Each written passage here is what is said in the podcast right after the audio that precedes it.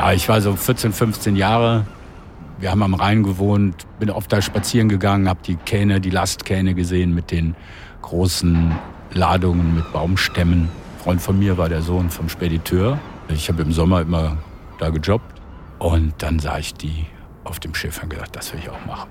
Der Vormann, Vorarbeiter, hat mich geholt, hat gesagt, ja, zeig mal deine Hände. Hat er gesagt, das sind Gymnasiastenhände. außerdem bist du viel zu klein dafür. Aber du bist, du hast Gymnasiastenhände, du kannst sicher schreiben. Ich konnte gar nicht widersprechen. Das war so ein großer Kerl, der war so schnell unterwegs, hat mir ein Klemmbrett in die Hand gedrückt. Und ehe ich mich versah, war ich zum Schreiben verdonnert und ich wusste, das wird ein Desaster. Also ich wusste das, weil ich mich ja kannte, aber der hat von einem Merkmal, das ist ein Gymnasiast, ein kleiner Schmächtling, ein Hänfling, drauf geschlossen, dann kann er das aufschreiben. Auf den Schnittflächen hatten diese Stämme immer eine Zahl, das war die Kubatur, also der Kubikmeter Inhalt Holz, der den Stamm ausmachte. Das musste in eine Liste übertragen werden, weil das definiert den Wert des Stammes. Und am Ende des Tages hat er die Hände über den Kopf zusammengeschlagen, der Vorarbeiter, weil er das nicht lesen konnte. Also ich hatte damals auch schon so einen kleinen Tremor, den ich ja immer noch habe. Die, die mich kennen, die wissen das, ist nichts Gefährliches. Hat mein Papa auch, haben meine Söhne auch und die Pointillisten in Frankreich, die diese Tupfbilder machen, die haben den wahrscheinlich auch gehabt. Schön schreiben war immer eine große Qual. Und dann hat der Vorarbeiter gesehen, habe ich gesagt, ja, ich habe versucht, Ihnen das zu sagen, aber Handschrift ist nicht mein Ding. So, und dann hat er mich halt äh, an den Tisch gesetzt und ich durfte immer hinlaufen, ablesen, neu schreiben und habe den ganzen Abend nachgesessen, bis die Kubaturen da leserlich äh, notiert waren. Das war mein erster, meine erste Begegnung mit fehlgelaufener Eignungsdiagnostik von einem Merkmal auf eine Kompetenz schließen, die gar nicht da ist. Der Bewerber in dem Fall wusste, dass sie nicht da ist, aber hatte nicht den Raum, seine Zweifel daran zu äußern. Und am nächsten Tag war ich auf dem, auf dem äh, Lastkahn und habe auf den Hölzern balanciert. Das ist Harald Ackerschott. Er ist Psychologe und führender Experte in Sachen Eignungsdiagnostik. Erfahrung mit der idealen Personalauswahl hat er über seine gesamte Berufslaufbahn sammeln können. Ein Grund, warum ich Psychologie studiert habe, war der, dass ich immer selbstständig sein wollte. Ich hatte dann sehr, sehr großes Glück, habe den Georg Sieber kennengelernt in München, den Begründer der Polizeipsychologie in Deutschland. Äh, der hatte ein kleines Netzwerk und ein Institut in München und hat Eignungsdiagnostik gemacht. Sehr kreativer Kopf, wegweisende Ideen damals schon gehabt. Und mit dem konnte ich so einen Deal machen, dass wir die Methoden von ihm nutzen konnten. Und dann hatte ich sehr großes Glück nochmal, als zwei Lufthansa-Töchter uns engagiert haben und die äh, Kerngeschäft fernen Töchter aus dem Finanzwesen, die haben uns in die ganze Welt geschickt. Und wir sind mit unseren Testköfferchen wirklich überall gewesen. Also in, in, in Hongkong, in Singapur, in Australien, in Johannesburg, äh, überall in Europa, äh, an der Westküste, an der Ostküste, einmal eine Woche an der Copacabana. Das richtige Personal für die richtige Stelle anstellen. Das ist eine Herausforderung, der sich jedes Unternehmen stellen muss. Dabei ist das Thema der Eignungsdiagnostik besonders facettenreich. In diesem Eignungsdiagnostik-Podcast, die richtigen, geht es genau darum, die Eignungsdiagnostik insgesamt anzuschauen mit ihren Säulen, den Prozess anzugucken. Dazu wird es sicher eine oder zwei Folgen geben. Die Instrumente anzuschauen, die dabei eingesetzt werden und auch auf die Personen schauen, die sich mit der Eignungsdiagnostik befassen, die Interviews führen, die Bewerbungsunterlagen analysieren, die Instrumente einkaufen und die die Entscheidung vorbereiten. Bevor wir aber all diese Themen behandeln, muss eine Frage zuallererst in dieser ersten Folge beantwortet werden. Was ist Eignungsdiagnostik überhaupt? Warum ist die richtige Personalauswahl so wichtig? Und warum dient die Eignungsdiagnostik nicht nur dem Balance Sheet des Unternehmens, sondern allen? Dazu gleich mehr bei Die Richtigen, der Eignungsdiagnostik.info Podcast.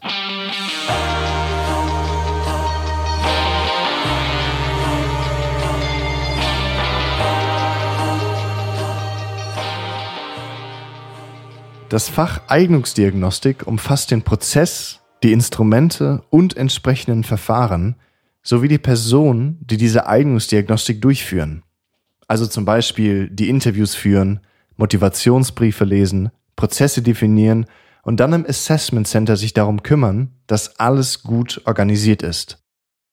Dieses Fach deckt also einen besonders breiten Bereich ab. Eignungsdiagnostik. Dieses Wort hat zwei Bedeutungen. Die eine Bedeutung ist die, dass sie beschreibt, was Menschen machen, die Auswahlentscheidungen treffen. Man könnte fast sogar sagen, Eignungsdiagnostik ist wie Essen, weil jeder macht es. Manchmal bekommen wir Bauchschmerzen, meistens treffen wir richtige Entscheidungen.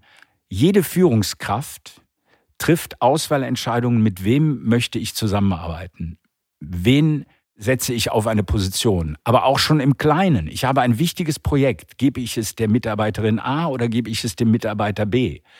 Wem traue ich genau diese komplexe Situation und den Umgang mit diesen delikaten Stakeholdern, Kunden oder wem auch immer zu?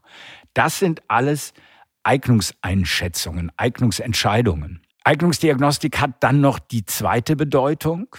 Es ist das Fachgebiet, was sich mit dem Treffen von Eignungsentscheidungen, mit dem Fällen von Eignungsbeurteilungen befasst und was sie beschreibt.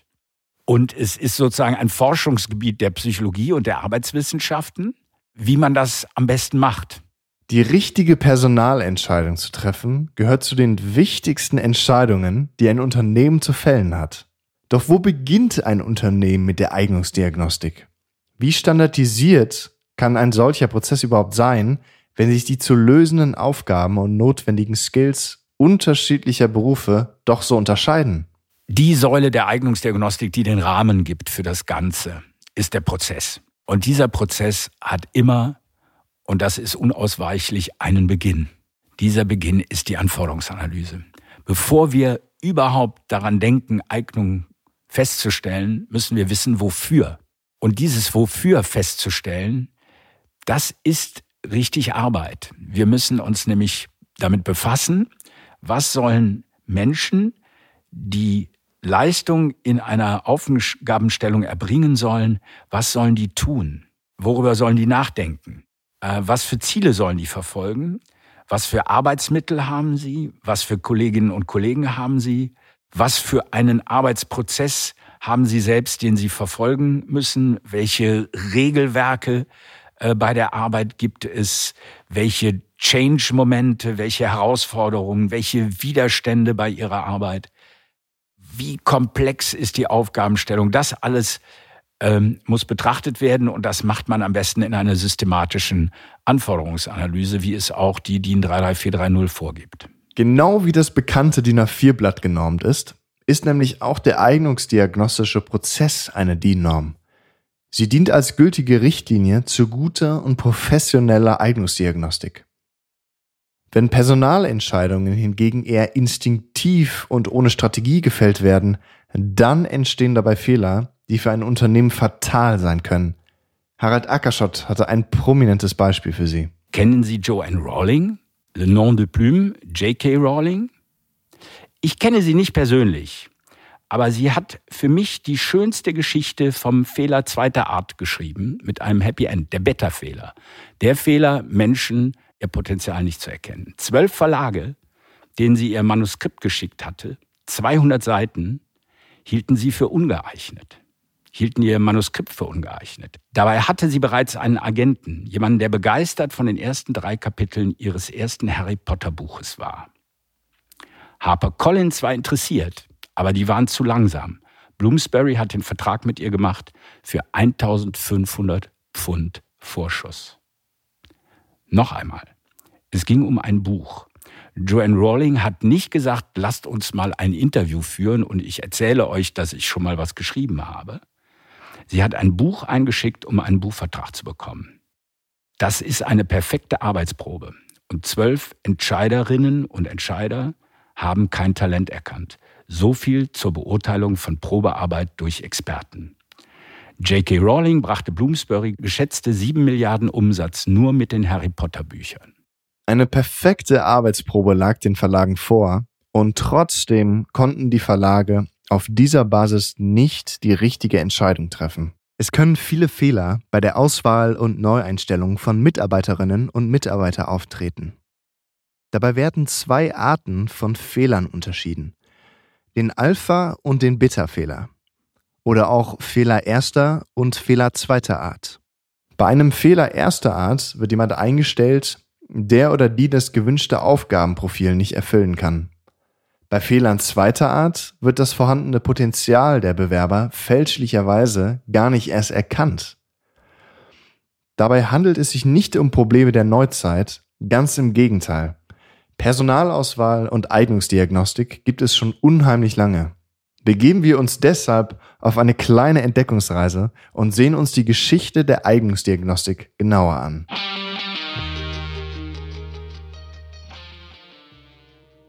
Eignungsdiagnostik. Das gibt es nicht erst seit ein paar Jahrzehnten. Die ersten Schritte ließen dabei noch einige Aspekte im Dunkeln. Was sollten die Ausgewählten leisten? Kampfesmut? Oder doch lieber die Bereitschaft, blind zu folgen? Schon in der Bibel heißt es, dass eine Auswahl auf der Basis von Verhaltensstichproben getroffen werden soll. Erst, wenn sich nach längerer Beobachtung herausgestellt hatte, dass die Person untadelig sei, so heißt es dort, sollte man eine Anstellungsentscheidung treffen.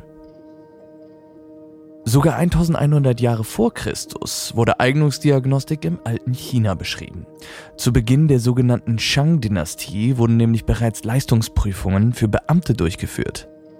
Um ihre Führungseignung unter Beweis zu stellen, wurden Verhaltensstichproben in diversen Fertigkeiten durchgeführt. Dazu gehörten Disziplinen wie Musizieren, Bogenschießen, Reiten, Schreiben und Rechnen, beispielsweise aber auch die Beherrschung von Umgangsformen.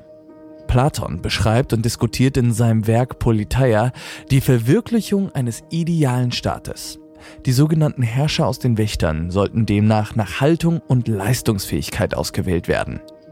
Diese Beispiele zeigen, dass schon damals Ansätze wie Stressinduktion und Leistungsprüfungen im Einsatz waren. So ähnlich würde man die gesuchten Eigenschaften auch in Führungsleitlinien oder in einem Kompetenzmodell lesen. Jedenfalls geht es auch bereits um anschließende empirische Überprüfung. Vor dem Hintergrund, dass beispielsweise ein Feldzug oder ein politisches Amt im antiken Griechenland ein Mindestmaß an Mut, körperlicher Tüchtigkeit und intellektueller Leistungsfähigkeit erfordert, ist es selbstverständlich sinnvoll, ein gewünschtes Verhalten in der Auswahlsituation oder in der jeweiligen Biografie zu beobachten.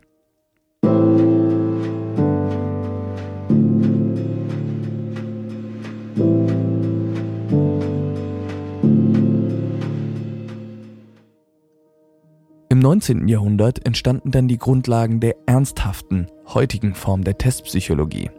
Francis Galton gilt dabei als der Vater des Intelligenztests. Er erfand eine Reihe von einfachen Tests, die individuelle Unterschiede zeigten und auf statistischen Methoden basierten. In den USA wurden bereits während des Ersten Weltkrieges in der Armee testpsychologische Verfahren in einem großen Umfang eingesetzt. Die amerikanische Armee testete mit dem berühmten Army Alpha Test gar 1,7 Millionen Rekruten. Diese Tests stuften die Intelligenzleistungen der Rekruten ein und diese wurden dann auf dieser Basis für ihren passenden Einsatzbereich aufgeteilt. Und heute? Das Problem scheint nicht vollends gelöst. Noch immer gibt es Angestellte, die keinen anständigen Bericht schreiben können. Noch immer finden Unternehmen über Monate hinweg nicht die passende Person für eine ausgeschriebene Stelle. Der Fachkräftemangel führt zu viel zu viel unbesetzten Arbeitsstellen. Doch die echten Kosten schlechter Personalauswahl sind noch deutlich höher. Harald Ackerschott? Schlechte Personalentscheidungen sind einfach unendlich teuer. Nicht nur, dass sie persönlich, wenn ihre direkten Mitarbeiterinnen und Mitarbeiter nicht so gut sind, wie sie sich das wünschen, Mehraufwand und Mehrarbeit haben, sondern auch für ihr gesamtes Unternehmen.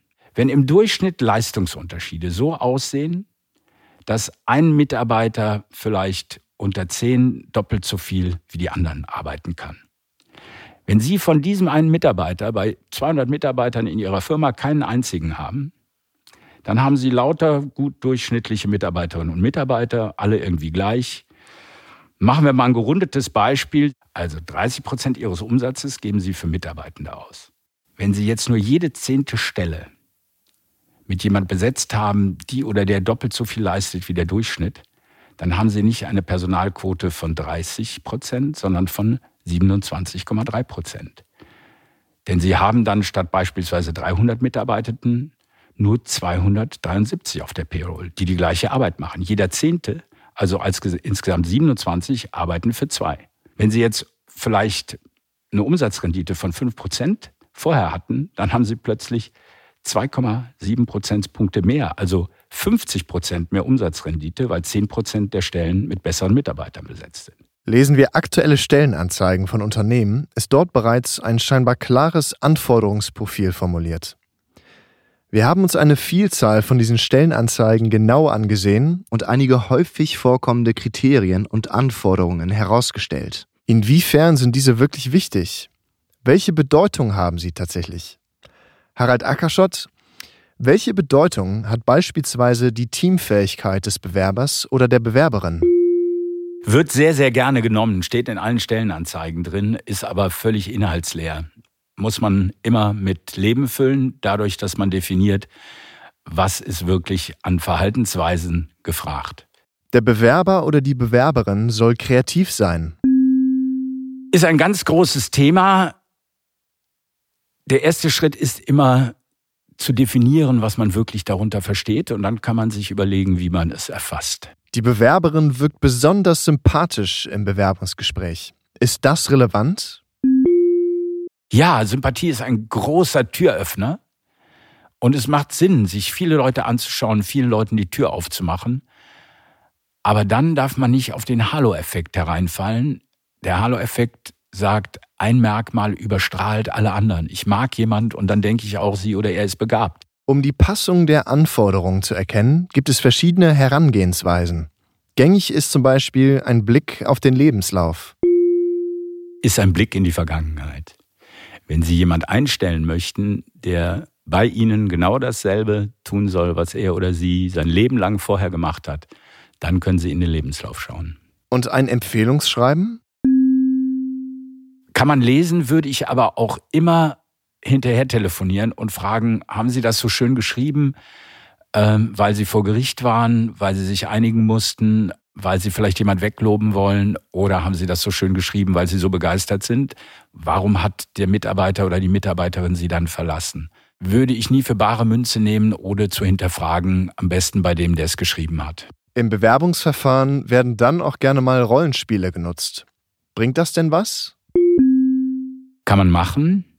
Man muss dann darauf achten, dass man das gleiche Rollenspiel für jede Bewerberin und für jeden Bewerber in der gleichen Art und Weise durchführt und nach möglichst vorher überlegten Kriterien auswertet. Sie sehen, es ist nicht leicht und darüber hinaus an eine Vielzahl von Faktoren geknüpft, um eine richtige Personalauswahl zu treffen.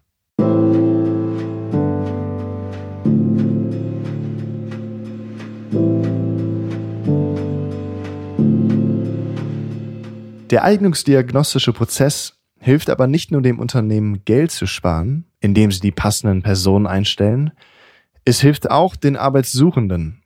Sie werden nämlich für Positionen eingestellt, die womöglich viel besser zu ihnen passen, als sie es sich selbst bewusst waren. Zudem kann dieser Prozess dabei helfen, ein weiteres wichtiges Problem zu lösen. Diskriminierung von Minderheiten und Frauen. Denn selbst wenn Personalentscheider und Entscheiderinnen keine bewussten Vorurteile haben, neigen Menschen tendenziell dazu, solche zu bevorzugen, die ihnen selbst ähnlich sind. Weil wir alle eine Tendenz haben, in unserem Gegenüber nach Ähnlichkeit zu suchen. Und wenn wir die finden, dann sind wir eher geneigt, uns für jemand zu entscheiden, als wenn wir ein Fremdheitsgefühl haben. Natürlich gibt es dabei Unterschiede. Es gibt Menschen, die, die mehr oder weniger auf diese Ähnlichkeitsheuristik äh, zurückgreifen, wenn sie, wenn sie Personalentscheidungen treffen. Aber eine Grundtendenz ist bei jedem vorhanden. Wenn Personalentscheidungen aber eher auf Basis von Kompetenzen und deren Eignung für konkrete Positionen entschieden werden, so tritt diese Form der Diskriminierung signifikant seltener auf. Wir haben gerade eine Studie gemacht, in der haben wir geschaut, welche Auswirkungen hat eignungsdiagnostische Kompetenz in Aufsichtsräten. Aufsichtsräten von MDAX, SDAX und DAX 30. Und wir haben herausgefunden, je mehr davon vorhanden ist, desto höher ist zum Beispiel der Anteil von weiblichen Führungskräften auf der Vorstandsebene. Es lohnt sich also für alle, wenn Personalentscheidungen nicht aus dem Bauch heraus entschieden werden. Es lohnt sich für die Unternehmen, die Unmengen an Geld sparen können. Und es lohnt sich für die Bewerber und Bewerberinnen, die für Positionen eingestellt werden, die für sie am passendsten sind. So wie Harald Ackerschott in seiner Jugend auf Basis seiner Gymnasiastenhände für die völlig falsche Position eingestellt worden ist, werden täglich die falschen Personen für die falschen Stellen im Unternehmen eingestellt oder befördert. Nicht zuletzt deshalb beschäftigen wir uns in diesem Podcast mit allen relevanten Themen rund um die Eignungsdiagnostik. Bis zum nächsten Mal. Dies ist ein Podcast von Eignungsdiagnostik.info. Eine offene Initiative mit unterschiedlichen Autoren und Themen rund um den Kontext der Eignungsdiagnostik.